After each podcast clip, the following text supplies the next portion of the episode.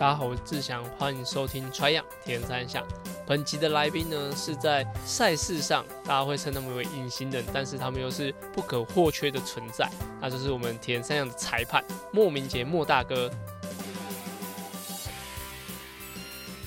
大家好，我是志祥，欢迎收听 Try 样铁人三项。那在比田三项的过程中，其实大家都会去专注呃哪一位选手特别强。那哪一个教练带的选手特别厉害？这样就是呃，大家蛮常会看到就是光鲜亮丽的那一面，但其实，在整个比赛的过程中，工作人员，然后整个主办的单位，甚至到今天的来宾，就是今天来宾是呃田山的裁判，甚至也自行车裁判。那是待会会跟大家讲一下，我跟这一位来宾是怎么样开始增加许多互动的。那我们就请我们今天来宾跟大家自我介绍一下。大家好，我是莫名杰。我是铁人三项的裁判，也是 TO，但也是自由车项目的裁判。大家好，莫大哥其实他自己有一个粉钻叫御风之杰，然后其实主要应该也会分享蛮多，就是不论是 UCI，UCI 就是呃可以说是自行车国际上最大的组织，那跟 World Triathlon 就是铁人三项最大的组织。那莫大哥是这两个协会下，就是他同时都具有这两个协会的。呃，裁判的证照，对，对，然后主要在粉专也会分享很多最新的一些资讯。嗯，差不多就公私分开，要不然有时候加朋友在脸书又不方便，所以就弄了一个可以粉专，可以跟大家一起交流运动的事物啦，就不用特地加朋友这样子。互动也比较方便自由。那刚刚我们在录音之前呢，其实我原本问莫大哥说：“哎，莫大哥，你是因为参加哦自行车啊铁人三项之后才开始当就是裁判的吗？”就莫大哥说他其实都还没有参加过正式的铁人三项赛。对对对，因为我不会游泳，所以其实我的也不算专项，我们就是自由车运动的爱好者，所以我们也是从自由车开始跨。相关的运动，所以最接近铁人三项，大概就是以前比过的铁人两项赛，在东北角，这是我大概最接近铁人三项的参赛经验嘛。莫大哥，那个时候大概是几年的时候啊？西元的话，哦，应该哦，应该两千年前了吧？哦，两千年哦，有可能吧？因为那时候超超早的，我记得有一次亚洲杯是不是在翡翠湾办？那一场我就已经是自由车项目的 TO，所以。铁人两项还在更之前吧，我印象中。对，因为我我我是一九九二年出生，所以你讲的时候我可能才六七岁啊。你在参参与比赛，对，我九二年，然后对，等于是真的是算很早期开始接触运动的，比如说从一个爱好者，然后接触裁判，应该会有个起头才会去接触裁判，对不对？哦，算吧，因为我看这中间过程有点长诶。其实最早大概当兵退伍的时候，刚好。工地附近，我工作就捷运的监工啦。工地附近有开了一家很专业的自由车自行车店，那时候自行车店才刚开始，专业的车店才开始出来，所以我们就哦有看到车店，我们就去加入，然后才开跟他一起比赛。但其实刚开始一开始骑车的时候，我们就已经蛮喜欢比赛，只是都比一些小比赛。然后退伍之后就中断，然后到找工作开始骑车。我那段时间就开始常常。就为了练车比赛，练车比赛这样子，就是一个运动爱好者。然后比到后来，就那个车店其实也是蛮一个蛮热情的车店啊。他们也组成了一个委员会，也准备要办比赛，因为那时候比赛其实真的不多。然后因为这样子，他们办比赛，我们也有机会去接触比赛的一些行政事务啊、规划管理，其实就只是协助他们。只是后来这协助工作就越来接触越来越多，越来越多，就是后来的俱乐部联赛。就自行车骑，所以从自行车俱乐部联赛初期，我们就有参与，然后就从中接触了很多技术性的事物，包含一些竞赛的规划啊、竞赛的争议处理啊，到最后连晶片的计时操作，我们都有一起帮忙参与这样子。然后后来自由车协会开办了裁判讲习，那我们就去参加他的裁判讲习。然后就开始渐渐有接触这一方面的资讯啊，但这过程中跟铁人三项协会也有接触，因为那时候自行车骑士协会和铁人三项协会都有一些合作关系，所以我们有去协助他们的铁人三项赛事的计时成绩计时，所以后来也有协助铁人三项协会到现在，所以大概就很多过程到现在，所以我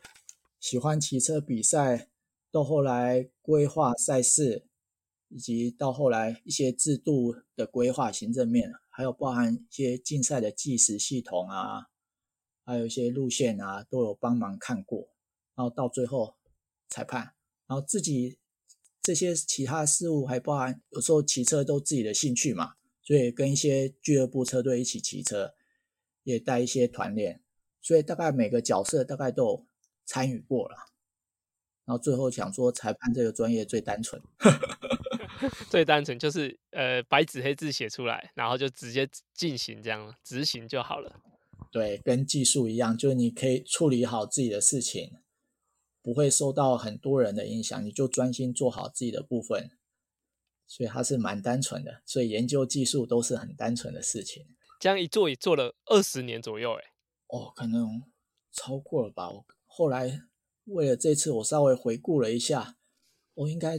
差不多也二十年了。对，差不多二十年。嗯、那那你莫大哥现在就是应该算是很长周末。都会去执行像就是赛事的这些任务，对，那一一一这样子，比如说执行的密集度啊，然后跟其实你自己一开始说你是喜欢参与赛事，这会不会有个冲突啊？因为当裁判的人，其实你就根本不可能会下场比赛，当当教练也许还可以，就是就是选手的场次分开来就好，但是裁判的是基本上整场都需要从赛前、赛中、赛后都需要去张罗，那这个部分会不会反而就觉得啊？你你其实很爱运动，但是因为呃要执行这些的任务，所以变得反而没办法参加那么多的赛事。会会，像早期在规划俱乐部联赛或协助俱乐部联赛的时候啊，那时候比赛真的参与的机会就越来越少。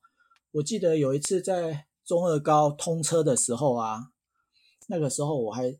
同时在处理成绩，然后也有自己要报名比赛，还错过自己的比赛时间。然后之后就后来参加比赛就越来越少，到现在应该就几乎没什么在比赛，几乎没什么啊。后来偶尔参加一些那种什么越野挑战赛啊，或者那种比较休闲的赛事，就是玩乐性质的啊，就求完赛就好。或像有一次还有跟同学去组了铁人三项的接力赛。那也要刚好不是你要去出任务的那场比赛，对，没错，还不能 参，对，要是不能同一场才行。那哎，我这个是访纲以外，那我问一下莫大哥，就是，呃，因为去执行呃，比如说赛事这种任务，通常都是比如说比赛前一天，然后比赛那一天基本上整天都要进行。那如果以一个父亲的角色，这个会不会也是一个很大的挑战？会，但是我觉得还好，因为现在其实国内正式的比赛没有场次，其实没那么多。然后真正会用到裁判的，也都只有两个单项协会举办的全国赛才会用到比较专业的裁判，因为他有一些专业的规则要去应对啦，所以就不会像商业赛事一般，所以等于赛事不会这么多，所以还可以兼顾家庭。哦，所以像比如说，呃，全锦赛，好，自行车全锦赛，一年可能一场，一年一场，对对，然后全运会两年两年两场，因为自行车加铁人三项，对。再就再外加一些选拔赛，就这样而已啊。所以其实一年也没有很多场，哎、欸，那还蛮多时间可以比赛的，啊，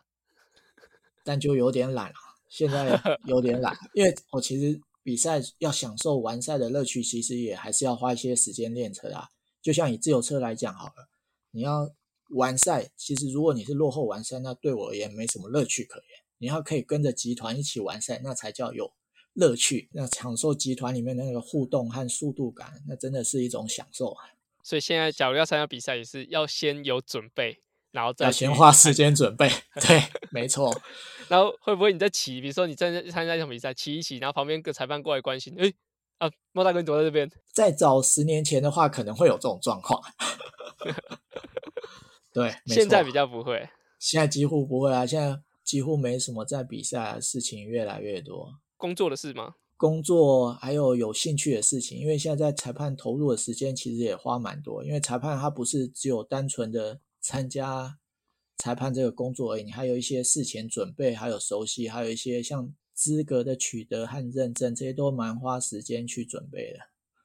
那以以莫大哥现在就是一个呃两个刚刚讲两个两个项目，就是自行车、铁人三项都是国际型的。就是裁判，莫大哥可以请你跟大家介绍一下，就是你的第一场不论自行车跟田三项的的国际裁判的一些经验吗？如果以国际裁判的经验，国际赛的话，其实刚开始都是以国内赛为主啦，就是在国内举办的国际赛，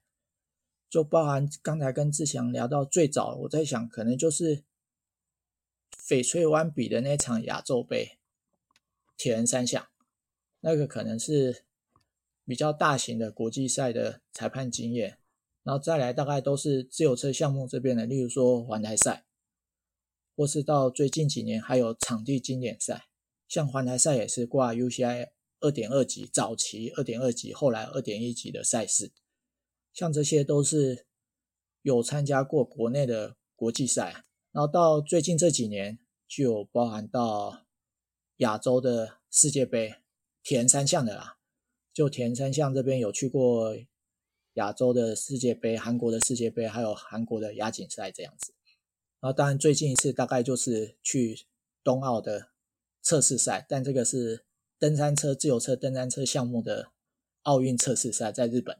那在这像以环台赛、台湾的环台赛来说，那莫大哥，你的部分会负责什么区域啊？哦，环台赛我就参加蛮多年了，所以它的区域我一直在变。我从终点的管理，还有包含刚开始。进的第一次第一年是跟媒体直播组一起的，我就参与他们现场的转播事务，因为转播事务会跟裁判事务还有终点事务会有相接触，所以他们也知道我的兴趣在哪边，就帮我排这个工作，让我可以跟终点多一些接触，了解一下比赛进行的一些流程。到后来，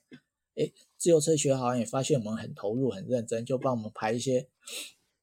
越来越接近裁判相关的工作，所以到后来就加到加入到终点裁判这一组了。就从终点裁判这一组就开始很务实、实际接触到整个环台赛的一些赛务制度，还有竞赛规则这些，就可以跟国际裁判有更多的互动交流，来看慢慢启发说，哎，原来国际赛做的和我们国内赛是不太一样，对规则的执行是非常清楚明白的，大概是这样。那莫大哥可以请你帮我，就是呃，以自行车这边的话，就是如果是依照台台台湾举办环台赛二点一级的的话，它会有什么样的裁判的级别，或者说什么样级别的裁判会需要做些什么事情，或是什么责任吗？我这讲起来好像有点复杂哎。然后是哎，比如说分个三级就好，比如说最主要就是应该会有个主裁判，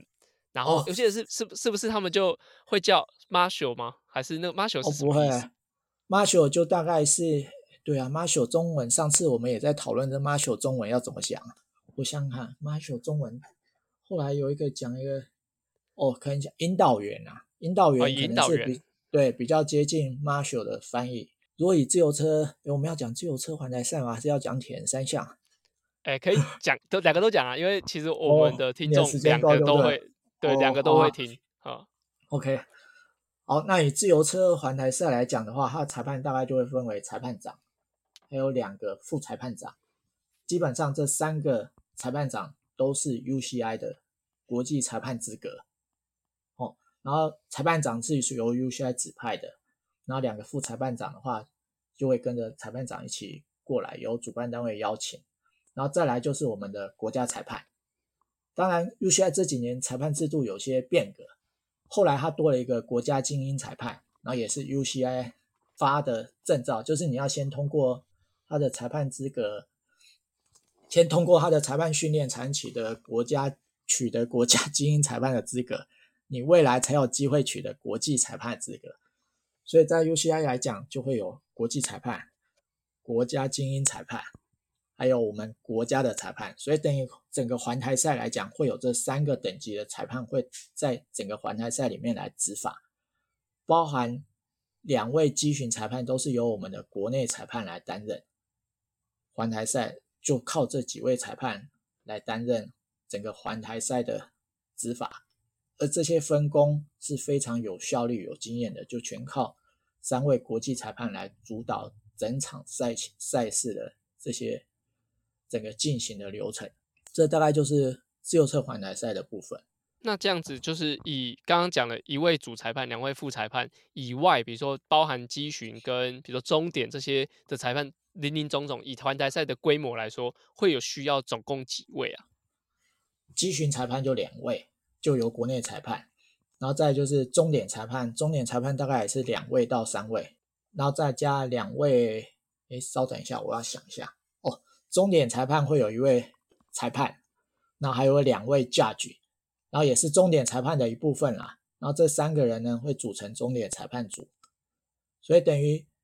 有三位国际裁判，然后两位国内裁判担任机巡，然后有三位。终点裁判，就这几个裁判就是整场环台赛的裁判，哦，所以其实不到十个人，不到很少，他就等于是裁判团、哦、核心的裁判团在做判决的，然后其他的如引导员就是整场赛事的对车，就整场比赛流程行进间的秩序管理。就让比赛整个通畅顺利的在道路上进行，所以等于说以规则裁判执法来讲，其实环台赛裁判人员是非常少的，没有错。哦，这有有点颠覆我的想象。我想说，环台赛这么长的的距离，然后这么多站，这么多的呃队队队员，然后的整个裁判，我以为会有二三十个。其实没有，他。他比赛就一百多位选手，一百多位，快两百位不到，而且比赛只比集团里面的比赛才叫比赛啊。落后的选手，对，落后的选手其实就只留一台电后车在后面了。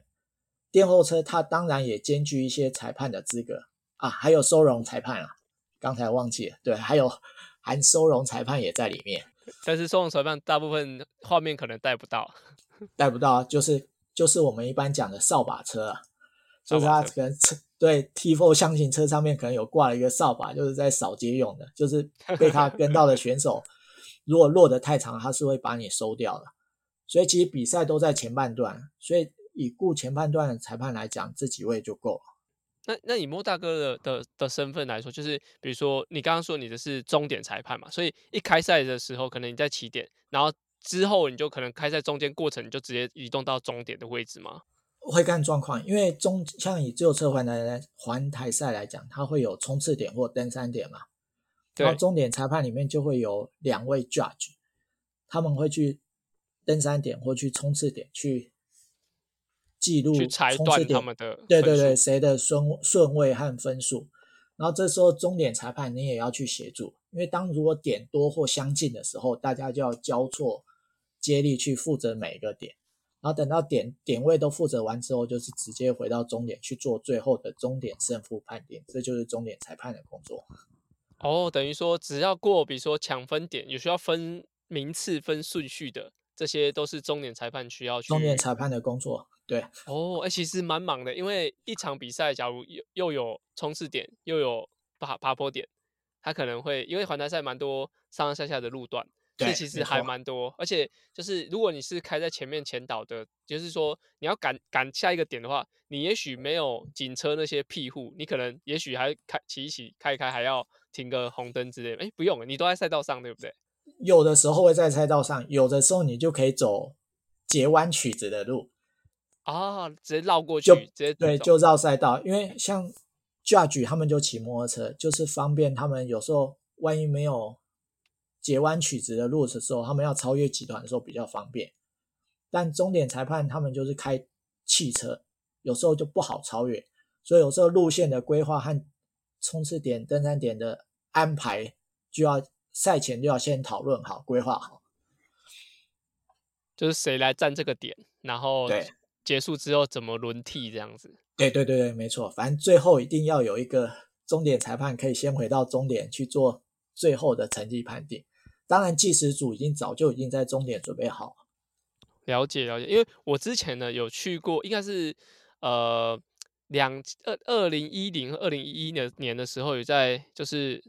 呃算东进武岭，就算马吉斯杯的那种的爬坡赛。当时我那时候当裁判，哦、对我就当一、哦、就是新城系也有来那一年，对新城系也有来那，那场我有在啊，那场我也在，因为我就是我就是机巡的裁判，然后那时候很特别，就是我们身上都穿号码嘛。然后就是对对对就是我们骑的时候，那我只记得，因为我我分配到了很小的工，我只是实习场，很小的工作，就是我只要骑在我的号码，比如说我是十八号，我只要骑在十七号的后面就对了，然后十九号超过我，我就要骑快一点，就只有这个没错规则。对对，这这是为了一般商业赛事，我们会这样规划，因为你这样走位才不会走错，不会大家都全部挤。对，对，对。对，而且因为在东进的路段，基本上就是无线电会时有时无，所以就是会很常需要，就是诶，我看到人，就是基本上听不太到无线电，就是一直要看，比如说我的位置十七号的后面，十八、十九号，然后假如是对车的顺序错了，或者我记得平路段吧，对车顺序错了，也需要去跟他们讲说你需要换位置或干嘛，因为他们的每个车子都有号码，我只记得这两件事情。这两件事就是重点了，没错，重点你都记下来了，很好。对啊，还有那车子没油，赶快去加油。对，这样而已。有啊，环台赛有一站也要这样子去加油啊。哦，对，因为路长，路路程还蛮长的。对，路程长的站就要骑摩托车的机巡裁判就要有一站会加到油。我记得好像是屏东站吧？诶，对，屏东站之前屏东站就可能要加到油了。应该会觉得我应该呃，刚听下来，我觉得莫大哥你们做的事情相对比我想象中的更单纯。你说以环台赛来讲吗？对对对，我想说，哇，刚刚不是讲我说，我以为正仗会有三十个裁判，然后每个都要做很多身兼多职这样。但环台赛它虽然裁判少、单纯，但是它的灵活度要非常高，就取决于专业经验了。当然有国际裁判在，他们会协助调动这些。裁判车的位置，所以其实整个主集团里面只有三辆裁判长车、汽车，还有两台摩托车，就机巡裁判的部分就雇了这五个人，就雇了整个赛事的集团。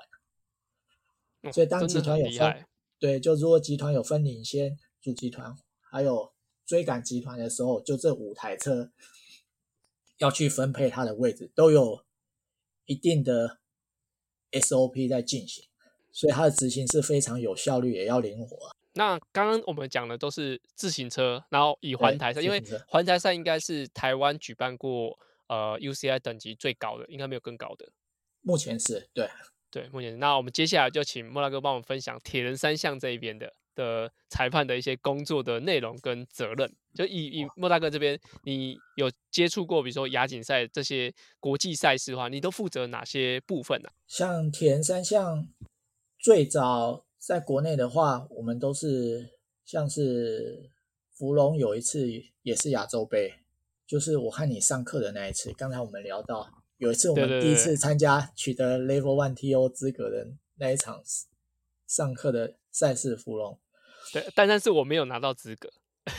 但是我们都有一起是实习吧，我记得。对，我们都有实习，而且那那天呃气候非常差，就是下雨下暴，就整整场都在下雨，然后连海泳都缩短。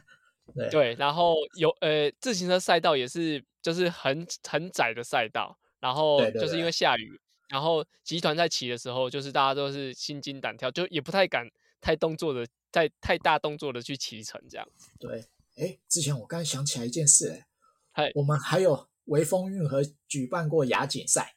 哦，对，二零一五年，对啊，那一年我有下场啦。哦，对，我有下去比赛。那两那一场天气超热，我们用那一场来说明好。好啊，好啊。铁人三项这边的话，大概就是我想到比较具代表性的，大概就是微风运河最近一次办的亚锦赛。之前刚刚讲的是二零一五年嘛？对。哦，二零一五年亚锦赛在微风运河举办。那一场也来了很多国外的 TO 来协助我们执行。体验餐那边和自由车不太一样，就是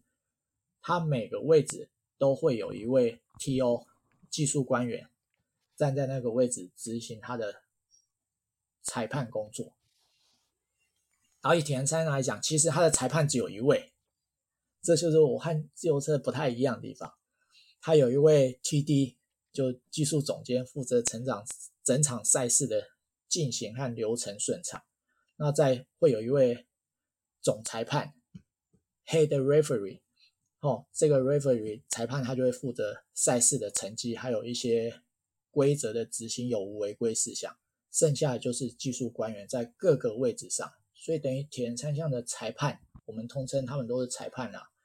以国内的习惯来讲，就非常多位，像转换区可能就好几位 TO，然后下水处也会好几位 TO，然后在微风运河这一场，我是负责成绩计时的，就是跟着总裁判在一起的终点裁判的工作这样子，这是和自由车项目比较不一样的地方，所以你每个位置看到的工作人员。T.O. 他就是裁判，哦，非常多位。那以就是以呃铁人三项的分级跟呃呃自行车那边的分级其实有点不太一样，因为铁人三项分级去考，就是你不一定要参加呃国内的，应该是不用到 A 级裁判才可以参加，就是 World Triathlon 这边的 Technical Official 的的那个呃认认证的课程，因为我记得这是不用的，因为我那时候当时我要去。报名应该说他们来开课的时候，我是好像只有 B 级裁判而已，我还没有拿过 A 级，所以这个部分是不是哇哥可以跟我们大家就是说明一下，他这个取得或者说该怎么样去慢慢的去升上他的就是铁人三项这边裁判的级别？哦，基本上这个问题我以前也想过，其实以前照国体法的话，哦，以前那时候没有国体法，那时候叫什么？反正运动教练。和运动裁判管理办法的时候，要你要先有国家 A 级，你才有资格去取得这些国际总会的裁判资格。但其实这些没有好好在执行的话，其实主要的窗口都在单项协会。今天只要你有基本的裁判资格，单项协会认可的话，他愿意开放报名，你就可以去报名国际裁判的这些认证。哦，这应该要怎么讲？你就可以去取得这些裁判的更进一步的资格。例如说，在 World Triathlon 这边，你取得这第一个资格就是 Level One 的 TO，再来就是 Level Two 的 TO，然后最高等级的就是 Level 三、Level Three 的 TO，然后铁人三项就三个。然后以 UCI 来讲的话，你可以先取得就是我们刚才讲的，就是国家精英裁判的资格。你可以先取得这个，先取得这个，你就会可以取得国际裁判的资格。所以这两个系统是不太一样，但基本上都是要透过单项协会的窗口去报名这些裁判资格的课程，你才有机会去取得这些资格。但最后重点，你还是要考试通过，还是要考试通过才有机会。然后讲到考试通过，我们那一年就是我去考的那一年，可能有一些因素。然后当当时我们应该有十五还是二十个人一起上课一起考试，十五到二十位。对，然后那个课程的内容呢，就包含就刚刚讲很多裁判嘛，哎，裁判该做的赛事中该做的事情，然后甚至连铁人一，他教你要怎么量，他有一个图卡。就是大小啊对上去这样，然后我觉得最最有最有印象的就是连颁奖的流程你都要怎么走，都要都要他都他已经有有他都有实际让我们演练一遍，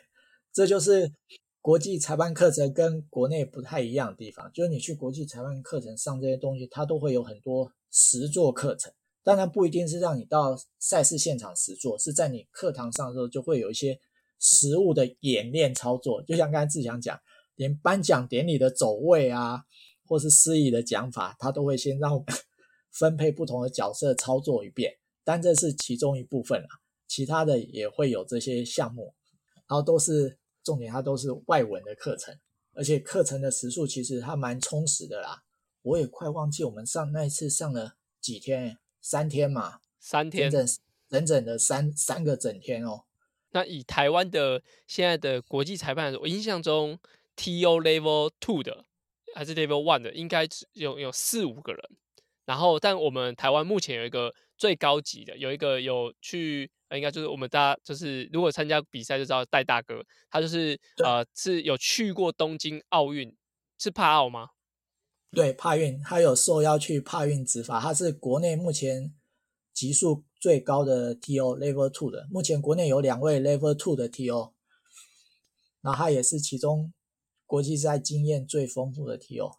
那以这样的人才来，可以在台湾，其实对于像我们要出国比赛前，其实有很多问题可以询问的部分，就是会比较好沟通。因为如果你要在写信到到比赛的单位，你还要跟他讲说，哎，你的问题是什么？比如说，当当哎，我觉得这一次像二零二二年要出国比赛的时候，那我们就一直询问说，就是铁人衣上面的 World Triathlon logo 跟 ITU logo 还可不可以并就是同时使用？哦，对，因为它改名了，对。对对，然后那个我们就问了戴大哥，戴大哥就直接说，就是他直接翻一个规则出来说，就是目前是并行可以穿的，但是到应该是二零二二年就不行。我们去年，哎，我们上次出国是二零二一的卡达，就是亚洲杯，然后那时候就是其实呃分享，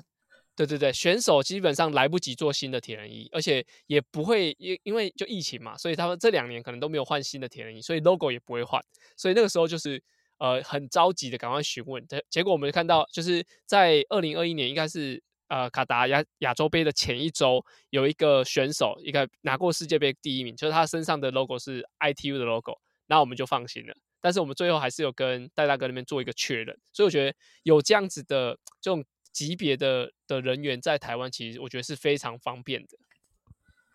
是这样，没错，所以戴大哥也是一个我学习的目标啊。因为你每个项目其实在国内都要有一些这样投入以及有这样赛事经验丰富的裁判在国内，才会有比较容易的咨询管道，甚至是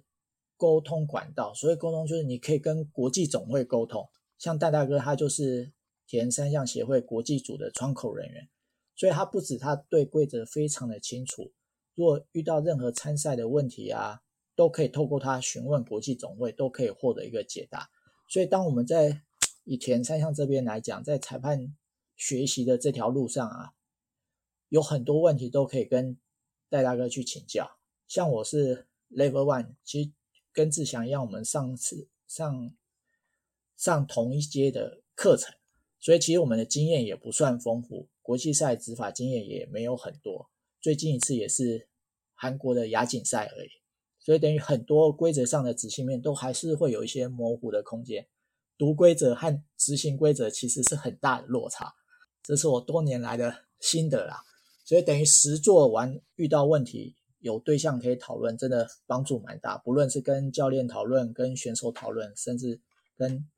戴大哥请教，都会很有帮助。就我觉得，我觉得这样子的状态是很幸福的。就一就是你你用母语就可以就可以学到国际的事物。然后第二个就是你可以很快的得到答案，真的是这样。对，虽然说自己去查是一种学习，但是你可以，假如说像我之前的迫在眉梢，就是你要赶快要出国，要出国了，然后可以有一个明确的答案，我觉得对我来说是还蛮安心的一件事情。没错，就是这样。技术规则一填三项这方面来讲的话，是真的是蛮顺利，也比较。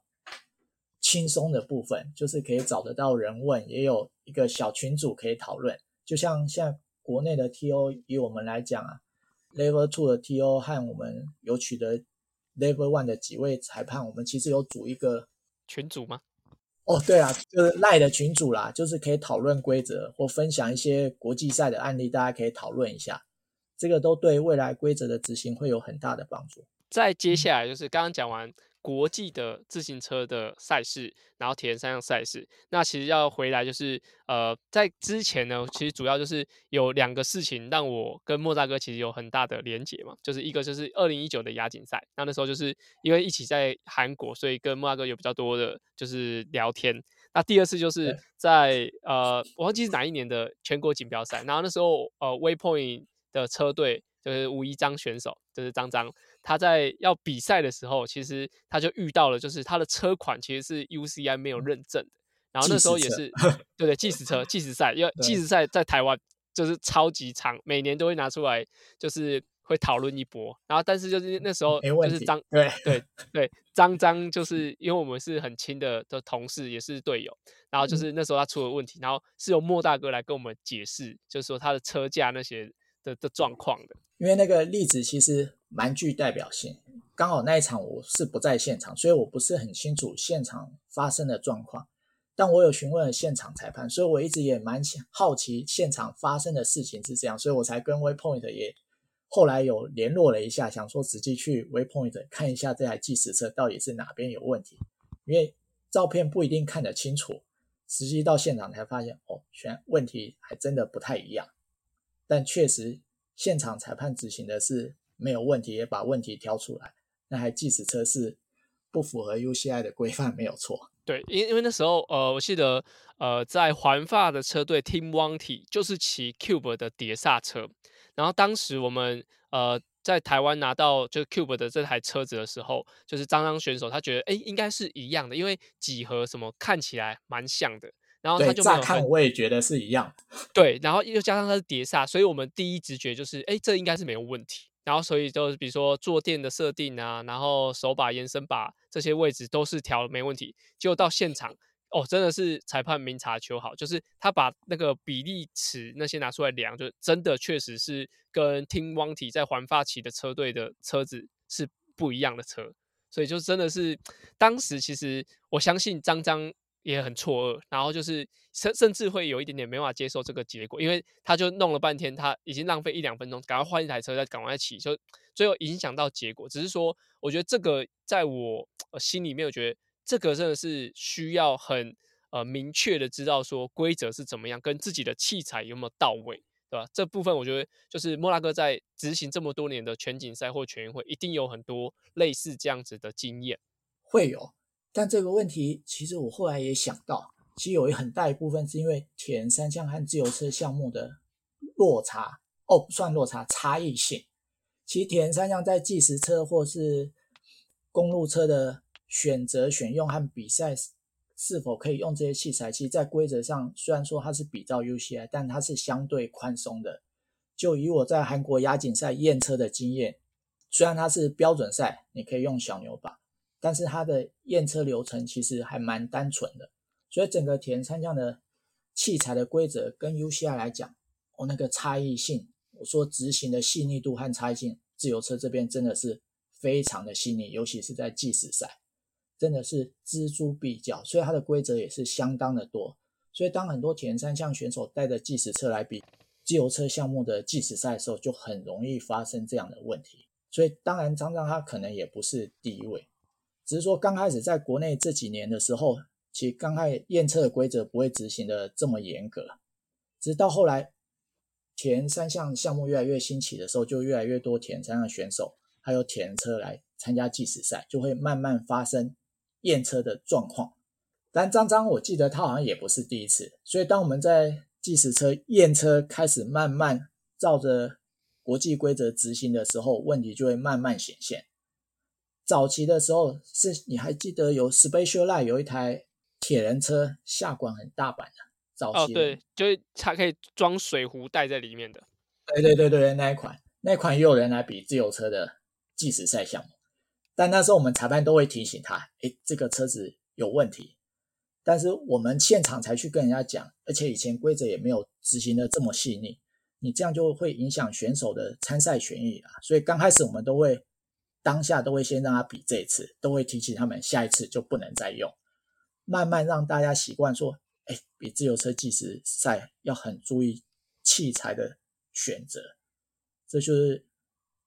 UCI 规则里面。对计时赛的条文是非常多、非常细腻，才会很多问题会慢慢显现出来。因为早期你没来参加就没事，但你开始参加的时候，就会开始问题会浮现出来。到张张的时候，他已经是比较后期，尤其他那台车真的乍看就是职业队车没错。但如果有对品牌有些研究的话，你都可以了解，很多品牌是为了环法赛出专门的。特规车给环法职业队可以去比赛了，所以那台特规车有时候也在市面上也不一定容易买得到啊，所以这也是参赛的时候要注意的。那这边我再问一个，就是之前讨讨论蛮多，就是青少年的验车锁匙比这件事情，就是、哦、呃，在在我我在青少年的时候，在我在比任何的自行车比赛，因为我是参加那个就是自行车联赛，我有参加过几场，那时候也是需要被锁齿盘的。那以莫拉哥这边，就是目前的青少年还会在做这件事情吗？因为我现在已经比较少接触青少年的哦的赛事。今年二零二三年开始，UCI 已经取消齿轮比的限制，所以等于二零二三年之后的比赛，国内国外都不会有齿轮比的限制。以公路赛来讲，但未来会不会有，其实还不一定啊。我会这样讲是说，UCI 规定的国际赛是十七岁以上的国际赛，所以等于你十七岁以上国际赛没有限制，我们就不会限制了。但问题来了，像中等学校运动会，它是给十七岁以下的，有国中生的，也有高中生参加比赛。所以像国中生有没有要在限制齿轮比？这个未来可能还会有其他的教练提出不同的看法，因为在国际上，目前很多国家对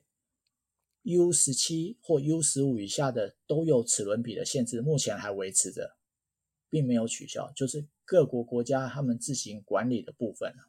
因为他们有他们的考量，但 UCI 的考量很简单，他认为十七岁以上，早先有医学证明说，哎。青青年选手用这个可能会造成疲劳性骨折，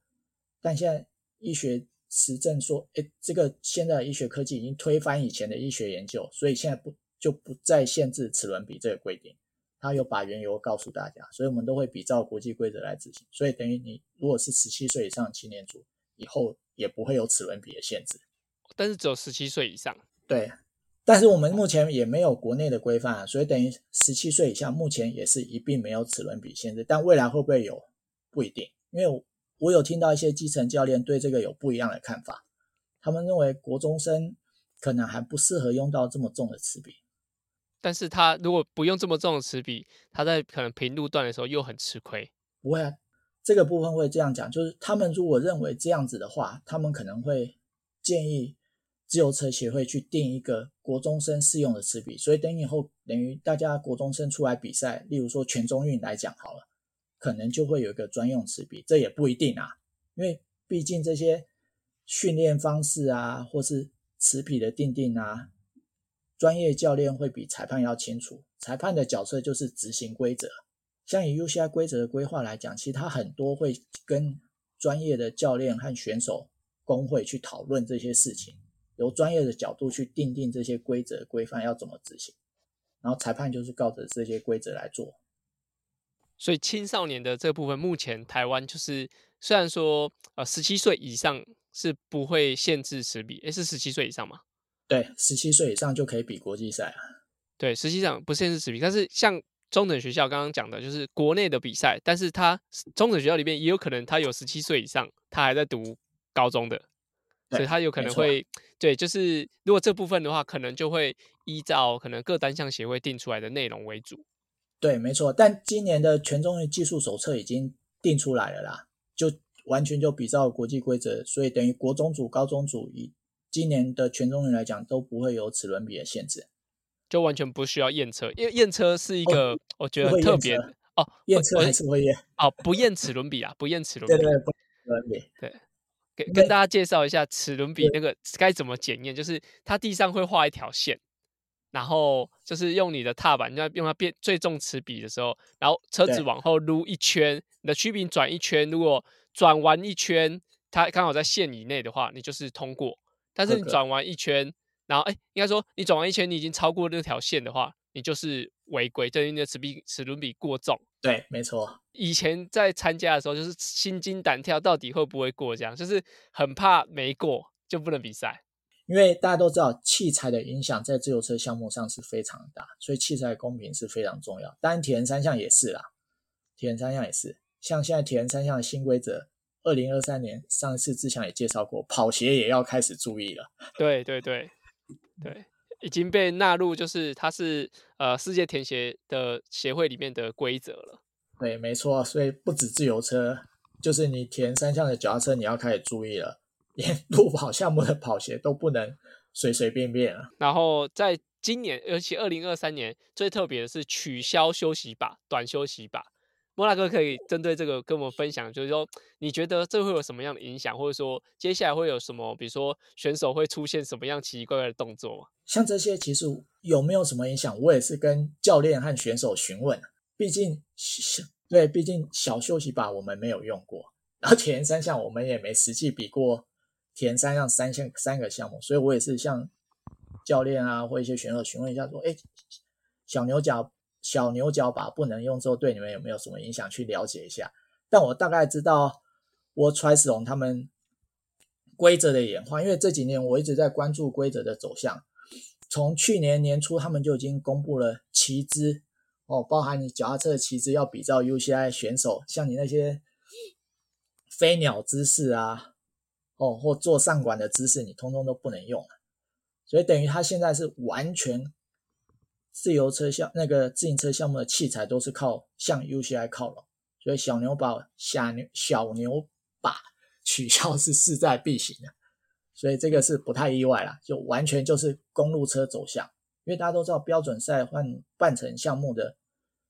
自行车项目，其实比起来就跟公路绕圈赛不会差太多，那个强度、那个速度其实是非常接近的，大家都骑在一起，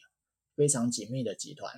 对，所以整个规则上就是大家看。呃，田赛的公呃这个的自行车项目，以有以 World Triathlon 来说，会真的很像在比绕圈赛，就是会怎么去进攻啊，或者什么，甚至现在很多攻击都会出来。以前可能是大家最后来拼跑步，但现在很多策略性的去，比如说自己队友去做牺牲，或去把一些集团节奏打乱，这些都是在 World Triathlon 里面会很常看到的。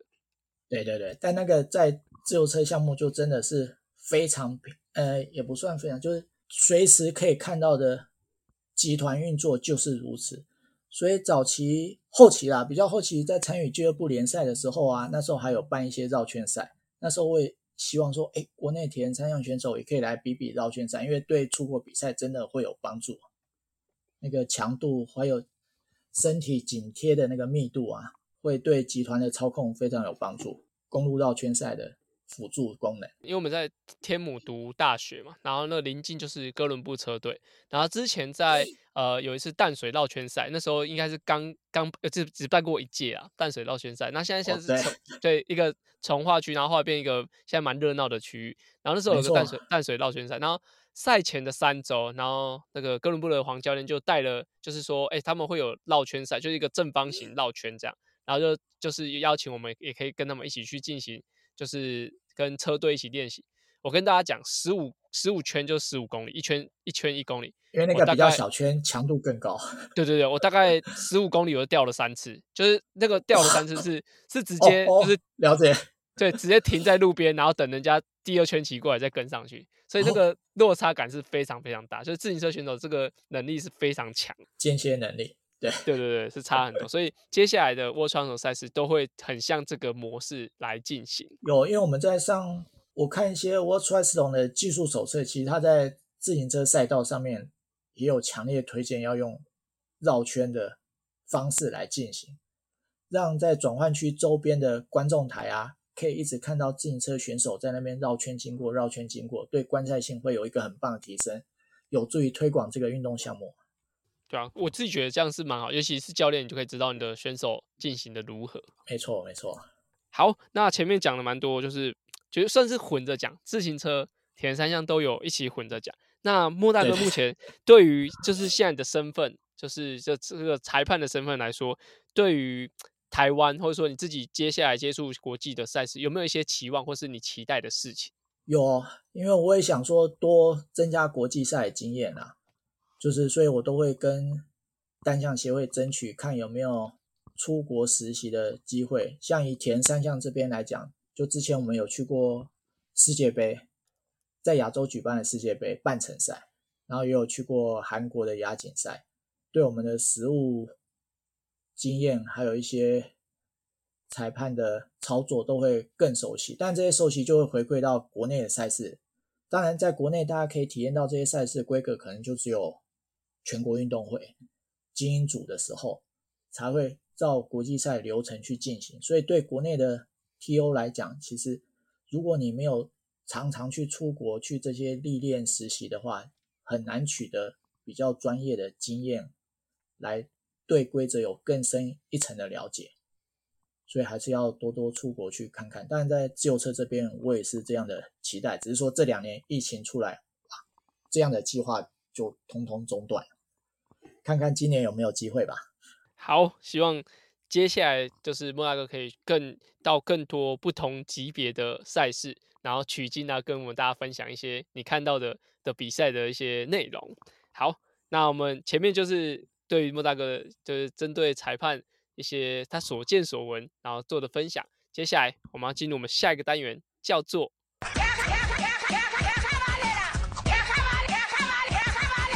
卡卡班内啦，卡卡班内是在 Try 样 EP 五十开始的新单元，主要卡卡班内用来在节目里用来审视我自己现在练的方向到底对不对。有时候骑慢一点反而会有不一样的收获。而这个单元的灵感来自于教学，还有听众留言。所有问题都欢迎到 Apple Podcast 或是我的 IG 留言哦。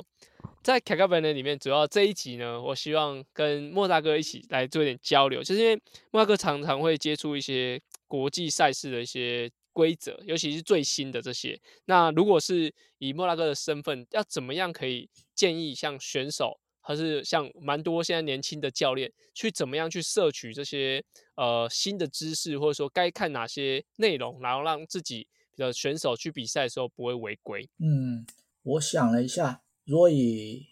田三项来讲，像 World Triathlon 这种网站，它就有很多参考的文件。像这些参考文件，我平常就蛮有兴趣研究，所以我大概都全部下载回来，稍微看了一遍。那当然，选手如果教练有兴趣的，当然也可以自己去下载这些技术文件，因为主要的资讯来源还是 World Triathlon 是第一手，也是最快的。它的文件的深度其实它不止在规则一个部分的文件啦，它在很多像有兴趣可以看看 TO 的 document 里面哦，就有很多技术文件，包含选手。选手那个竞赛服装的测量，刚才志祥有讲到那个图卡啊，其实大家就可以下载去量量看，看自己做的车那个竞赛服到底合不合乎规则，这是第一步啦。但第二步是说，诶，有机会也可以跟国内的 TO，像是戴大哥这边请教，或是跟我们一起讨论。像有些问题，我也是跟教练讨论说，诶，为什么这些规则会有这样的变化或这样的影响？因为多讨论可以对规则有更深一步的了解。因为有时候，其实刚才也跟志祥聊到，其实裁判的角色来讲，其实我一直觉得裁判的角色在国内，不论是自由车或铁三项，它都算是一个比较弱势的族群。我会讲弱势，是因为资讯的取得，裁判都必须靠自己。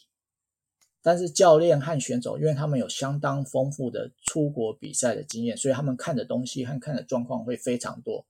但另外一方面说回来，很多看的状况和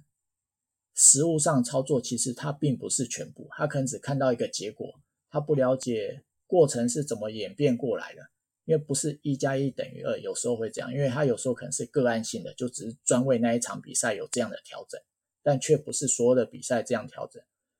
所以如果有机会的话，这些问题可以提出来，跟裁判这边。提出来一起交流讨论，我想说这对双方都会有一个帮助。就以我现在来讲，我就会看蛮多技术文件，对这些会有稍微一些轮廓。如果不懂的话，就可以跟其他的 TO 一起讨论，然后甚至于跟像志祥或是那个郑展这边带队比较经验丰富的，跟他们询问一下，说，诶，这些是不是国际赛有发生的这样状况，都会对规则上或是对出国比赛会有一些帮助啦。好，谢谢莫大。哎，莫大哥，我在这边我有个额外的问题想问，就是一样是比赛中的，因为我在有一集，哦、对，应该是上上一集讲到就是新的规则，就是呃选手进入罚时区，假如说要应该要罚十五秒，对不对？就是假如他是罚十五秒，他站在原地，假如我罚了十二秒跑出去了，我就是不管的，然后跑出去了，然后我回来的话是十五秒是重算吗？这个我也是有疑问哎。对啊，我我自己觉得，我因为我没有特别去查，我觉得那个是要重重重算啊，他等于那场罚是没有罚完，对，应该要重算，但这个我没有，我不敢百分之百保证。好，因为我上次在节目讲讲完之后我，我记得你讲的是这样，但我觉得这逻辑是没错的啊。对，应该代表说他没有罚完成，所以他不能够比如说罚十二秒，他、啊、现在是来变罚三秒啊，没这样分歧不管，没办法，对。对对对，对所以我这边再跟莫大哥就是聊一下，但我我们也不太确定说这个这个规则到底是不是这样，但重点就是就不要被罚死，你就不会有这个问题。但我可以跟你 分享，其实有些国际裁判在规则的执行上啊，他们也都是用逻辑思维去思考的，哦，就是他有些规则文字其实每个人的解释都不一样，对，但你要思考一下他怎么样执行是最合乎逻辑，就像刚才我们会思考说，诶。你可以分段吗？那好像就不行啊，因为会不会影响选手出发的节，就是继续比赛节奏，有可能。对，他可能趁身体还没冷掉的时候，他就先去跑，然后等分到下一段再休息个五秒，身体还不会冷就再继续跑，但是他可能休息十五秒就冷了，所以还是要一次执行十五秒，哦、应该是比较合乎逻辑和公平性。就算国际裁判很多，他们也是这种思考思维在讲，在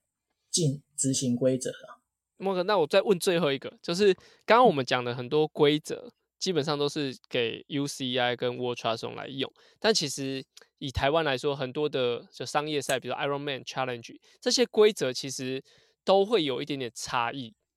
都会有差异。没问题，对对对，因为毕竟对象不一样。那这部分你会特别去涉略吗？我有稍微研究了，但没有特别清楚。像早期我对 Ironman 刚引进台湾的时候，我还真的稍微研究了一下它的。规则，因为它的规则几乎都是比照美国的铁人三项协会，然后美国铁人三项协会其实和播出来这种规则，它就会有些不太一样，因为毕竟不是全制式的比赛，不用这么严格的去对每一位参加者，因为每一位参加者参加，他其实求的就是一个平安、公平完赛啊，所以等于很多一大部分是尽量让每个人都可以完赛。不会像制式比赛这么严格，一点小缺失就要罚时，甚至判取消资格，非常严重啊。嗯，我也觉得台湾的商业赛或是地区赛事，其实都是以让大家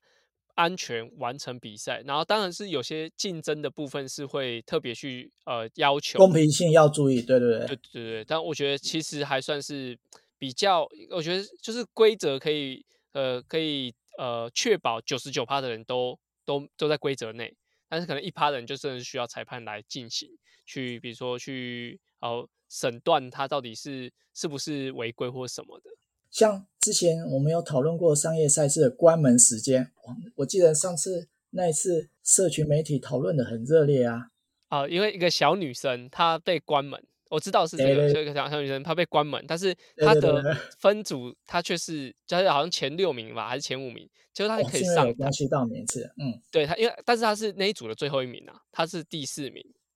我知道她人数比较少。对对对，对。就以我的观点，如果以商业赛事来讲，或是如果以制式赛事，如果照规则执行，它确实是超超时啊，对，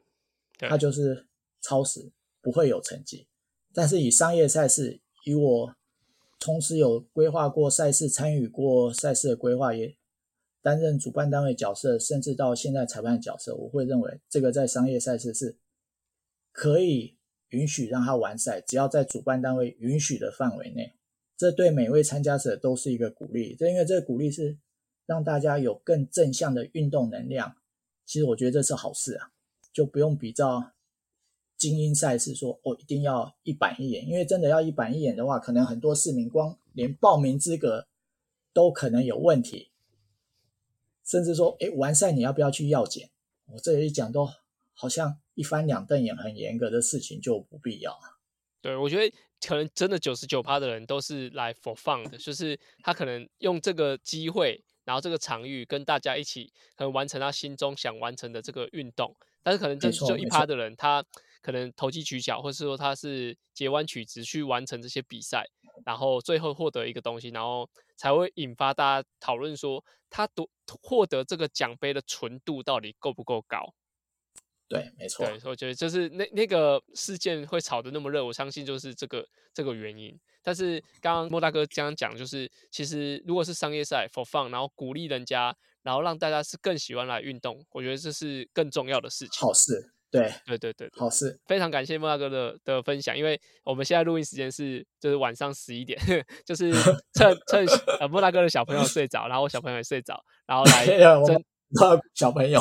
对对对对，然后针对这个呃，我觉得能够请到裁判来节目中是很荣幸的事，因为呃在在比赛中占有很大的分量，但是就是呃怎么讲？很重要，但是大家不一定会看见他们。那如果说你对于赛事，或者说对于想了解如何去跟上国际的一些规则的话，欢迎可以来搜寻，就是莫大哥的呃 Facebook，然后可以跟他呃一起做一些互动，或是也可以跟我讲，然后我们可以做一些讨论，这样一起交流，一起交流，大家一起进步。对，感谢莫大哥，谢谢。好，谢谢志祥，谢谢大家。